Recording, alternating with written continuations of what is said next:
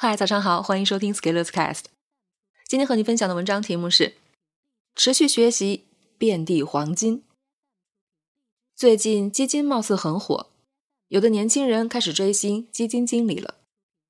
不过，我看有的基金经理还是很清醒的，比如以全仓半导体闻名的网红基金某经理发声说：“希望大家理性买基金，不要赚了钱就叫我蔡总，亏了钱就叫我蔡狗。”过去一年的许多基金赚的不少，但是市场先生不会让持续赚持续下去，波动就像和税收死亡一样无法避免。所以那些拿着过去一年很赚钱，所以未来也能赚钱的论述角度来说事儿是比较危险的。不过年轻人可能不一定知道这些，毕竟看历史的人很少。现在九零后知道王亚伟同志的应该不多了吧？我今天在微博上说，P to P 爆了以后，下一个是不是基金？有些读者脑瓜子不会拐弯，非要和我讨论 P to P 和基金有什么不同，说后者是国家保障。年轻的朋友一定要知道，赚的时候你做梦都在笑，赔的时候不要哭就行。不过年轻的时候什么也不怕，才是最值得羡慕的。毕竟赔光了，还有健康的身体能够九九六，所以一把梭哈就是干，输了去搬砖。像我年纪大一些，想的是另外一些事情。我最近一个深刻的感受就是，要搞投资理财，需要很强大的学习能力。学习能力越强，越容易找到发财机会，然后把资产配置到位，剩下的就是等待。等待期间可以持续行动，可以学习。做一些其他正经的事情。如果一个人学习能力不行，就会跟风。跟风的本质是无法独立为自己的决策负责，要看别人怎么做，自己抄作业。这样的结果就是整天和情绪搅在一块儿，心神不宁，也做不了什么事儿。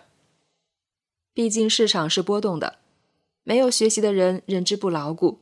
遇到风吹草动，就会背叛革命当逃兵，经不起考验，所以往往入错了场，跑错时机，成为最容易亏钱的人。对于会学的人来说，市场简直到处是捡钱的机会。只要保持持续学习的势头，一个领域一个领域研究，一家公司一家公司的看，然后找到对的时机入场潜伏。剩下的就交给时间，就能换回收益。会学习的人做理财，瓶颈只有两个：一个是自己赚的钱不够多，作为本金不够投，看到好的资产没能配置；一个是时间上限，就是自己有多少可用于阅读、学习、思考和研究的时间。时间越长，学到的知识越多，越会容易出现网络效应。知识相互关联，判断力提升，目光锐利，决策精准。于是可以进一步推论：经过自己的研究、学习、决策后赚到的钱，是人生的福报，是正向的积累与复利；经过投机与碰运气赚到的钱，是诅咒，不是好事儿，因为会扭曲我们关于真实世界的认知。当然。钱在满足生存基本要求后，变成了一个激励体制，就是通过投入产出比来衡量学习的效果，就像用人民生活是不是幸福来衡量国家制度是否成功一样。如果我们做一个决策得到了预期的回报，那说明我们的判断有可取之处，下一步就是保持与强化。如果我们的决策没有得到预期的反馈，那我们就把这个当成是一种修正，我们继续反思、定位原因、寻找问题、提升优化。如果要面对市场与波动，你赚不赚，最终赚多少，更多是市场决定的。市场是参与者的总和，是涌现的存在，是难以以意志完全掌控的。我们面对市场，既要有连接，也要保持距离，保持隔离。但是你学什么，学不学得会，怎么学，是你自己能掌控的。是可以每日下功夫提升的，是可以制定出 SOP 的，是可以日拱一卒的，是高度可控的。所以，我们面对复杂的世界，有一个解题思路，就是怎样把一个高不确定性的问题转化成可管可控的问题。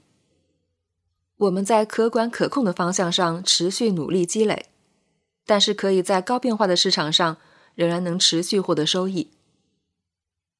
现在残忍的问题来了：世间行业这么多，你是否真正学懂过一个？是否真正产生过信念，并且持续投入之，同时能够产生收益？如果你什么都不懂，又突然横赚了一笔钱，我反而觉得这才是最危险的事情。本文发表于二零二一年一月二十七日，公众号“持续力”。如果你喜欢这篇文章，欢迎搜索关注公众号“持续力”。也可以添加作者微信 f scalers 一起交流，咱们明天见。